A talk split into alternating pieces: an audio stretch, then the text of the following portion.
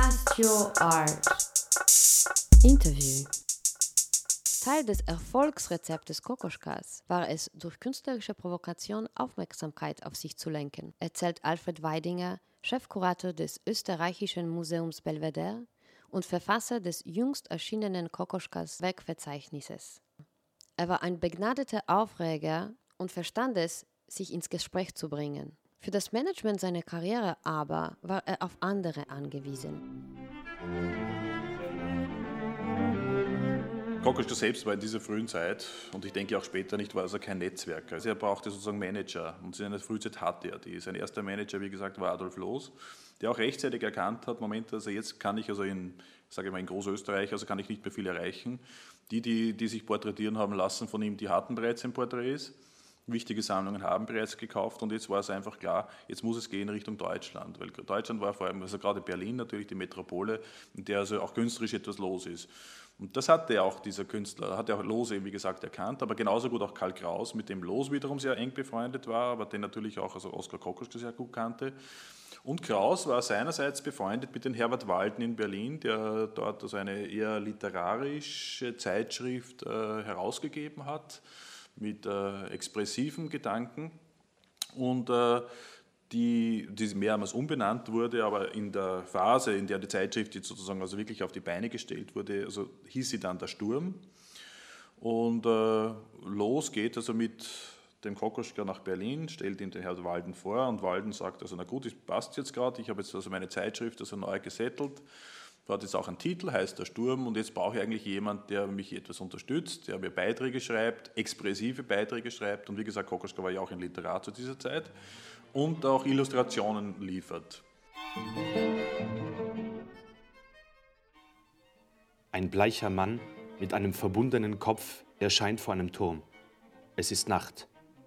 Flackerndes Licht beleuchtet die Szenerie. Hinter ihm tauchen Männer auf, wilde Gestalten mit Fackelstangen, ihre Köpfe mit roten und grauen Tüchern umwickelt. Sie suchen den Anführer zurückzuhalten, reißen sein Pferd nieder. Er tritt nach vorne, die Männer beginnen laut zu schreien. Eine Gruppe Frauen mit Anführerin kommt zum Turm empor. Männer und Frauen beäugen sich. Ihre Begehrlichkeit steigt und ihre Lust. Die Anführerin nähert sich dem bleichen Mann, sie umschmeichelt ihn. Ihre Begleiterinnen warnen vor der Gewalt, die er Frauen zugefügt hat. Sie weichen zurück, aber die Anführerin ist wie gebannt. Sie begehrt ihn und fordert ihn auf. Er wütet, reißt ihr die Kleider vom Leib und gibt Befehl, sie zu brandmarken. Sie schreit vor Schmerz, kämpft sich frei, springt mit einem Messer auf ihn zu und schlitzt ihm die Seite auf. Die begleitenden Männer und Frauen wälzen sich wild paarend am Boden. Vom Turm wird eine Bahre herabgelassen. Der sich nur noch schwach bewegende wird in den Turm gehoben. Die Anführerin umkreist den Turm und rüttelt am Gittertor. Sie greift hinein und langt lüstern in seine wunde Seite. Langsam erwacht im Mann seine alte Kraft. Er steht auf und beginnt immer höher und entrückter zu singen. Die Frau bekommt Angst. Er reißt das Tor auf. Die Frau fällt wie tot zu Boden. Männer und Frauen fliehen wild durcheinander. Sie laufen ihm in den Weg. Er erschlägt sie rasend und geht rot fort. Von ferne Hahnengeschrei.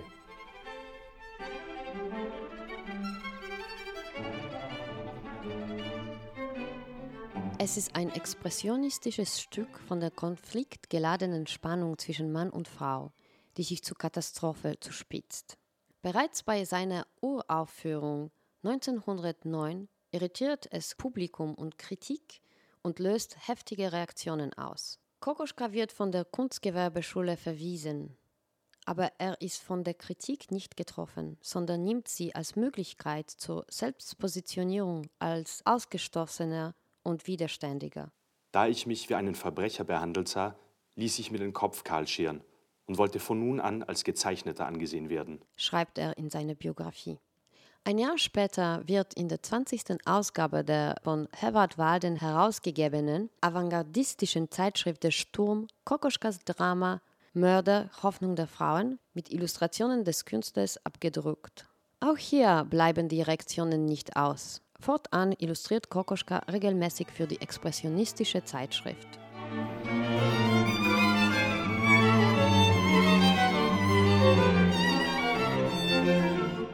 Sein Schicksal lag dann gewissermaßen natürlich in seiner eigenen Hand, aber viel, viel mehr in der Hand von Herbert Walden, weil über Herbert Walden ging es dann weiter zu Kassierer etc. und dann schließlich auch zu Wolfgang Kurlit. Später hatte Kokoschka ja kaum ein Netzwerk, er hatte natürlich mehrere Galerien, aber wie gesagt, äh, die Verträge hat er also immer wieder gebrochen, er hat sich darum nicht gekümmert. Und deswegen ist aber auch das Vertrauen also auf Seiten der Galerie nicht unbedingt sehr, sehr hoch in ihn. Ne. Er war finanziell erfolgreich über seinen Manager Adolf Loos. Und in den, in, der, in den Zeiten, in denen er versucht hat, das selbst zu bewerkstelligen, hat er also immer versagt. Sei das jetzt also in Verhandlungen mit Kunsthändlern ja, oder jetzt also auch mit Ausstellungen, die er versucht hat, selbst anzuleihen, weil sie einfach nicht funktioniert haben. Kokoschka, für ihn war es notwendig, einen Manager zu haben. Ob, das Adolf Loos, ob der jetzt Adolf Loos, Herbert Walten hieß oder Paul Kassier oder Wolfgang Gurlitt, später Olda Kokoschka, seine Frau, aber das war für ihn absolut notwendig, das hat er gebraucht. Es gab schon eine tiefe Depression in seinem Leben, in der er also keinen Manager hatte. Ja. Das war also die Zeit nach Kassieren, aus dem Selbstmord von Kassierer 26. Da ist er natürlich aus einem Loch gefallen. Und in dieser Zeit hatte er keinen, äh, ja, eigentlich keinen äh, Manager. Und wenn man sich sein Werk anschaut, also zwischen 26 und, äh, na, sagen wir, seiner mm, Emigration nach Tschechien, nach Prag, ist, ist ein Werk entstanden, das nicht unbedingt sehr repräsentativ ist ja, und auch nicht also quantitativ sehr erfüllend ist. Also da gibt es also wirklich nur in dieser Zeit sind nur sehr, sehr wenige Objekte entstanden, sehr wenige Kunstwerke entstanden. Und äh, Kokoschkas war in dieser Zeit sicherlich nicht unbedingt sehr glücklich. Dazu kam natürlich auch die politische Situation, die ihn dann letztlich veranlasst haben, nach Tschechien zu gehen. Aber in Prag lernt er dann seine nächste Managerin kennen, also seine spätere Frau, die Olda Balkowska, die ja eine gelernte Juristin war. Und äh, die, die, hat also ihr ganzes Leben in den Dienst äh, des Werkes von Oskar Kokoschka gestellt hat. Und das ist schon fantastisch. Also das war seine letzte und auch wichtigste Managerin im Spätwerk.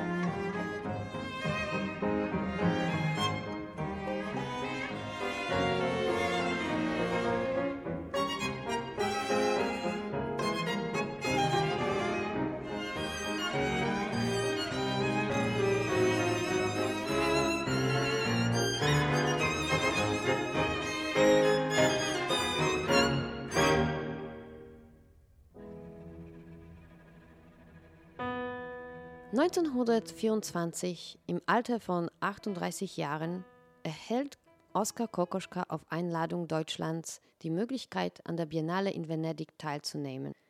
Obwohl er in der Zeit danach, insbesondere im Exil in London, eine der produktivsten Schaffensperioden durchlebt, sieht Alfred Weidinger die Karriere des Künstlers mit der Einladung nach Venedig am Höhepunkt angelangt.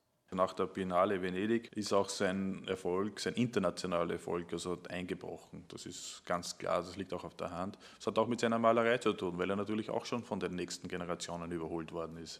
So toll seine Gemälde noch sind, aber sie atmen im Grunde genommen auch den Geist der Vergangenheit aus. Das ist es. Er hat versucht, sich weiterzuentwickeln, aber letztlich durch seinen großen künstlerischen Erfolg der, der, der ersten zwei Jahrzehnte seines künstlerischen Schaffens äh, sah er sich auf so einen großen Polster sitzen, dass es für ihn nicht unbedingt notwendig war, aufzubrechen in ein neues Zeitalter. Das war es einfach nicht. Also er ist halt seiner der gegenständlichen Malerei äh, treu geblieben in einer Zeit, in der alles nur mehr abstrakt war.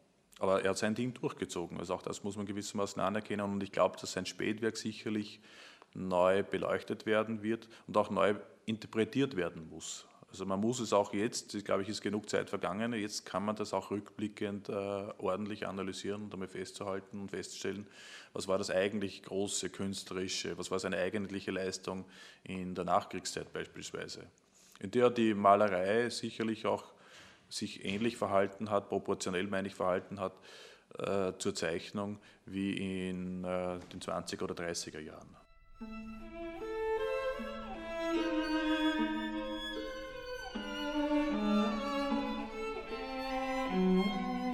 Die Auszüge aus den Briefen an Alma Mahler und aus Kokoschkas Arbeiten für den Sturm hat Gesa Terne gelesen. Die Musik zum Podcast stammt von Arnold Schönberg. Kokoschka war immer ein Europäer, hat sich immer als Europäer gesehen. Ja.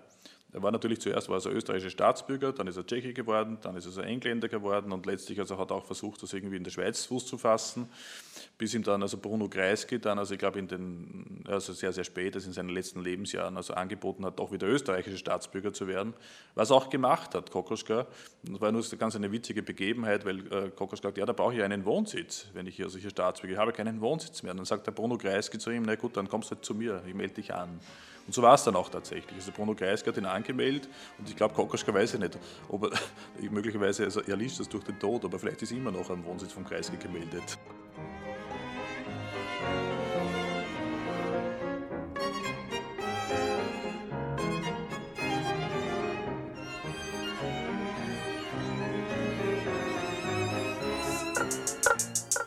Das war ein Podcast von Everstern und Wolfgang Haas für Castio Art.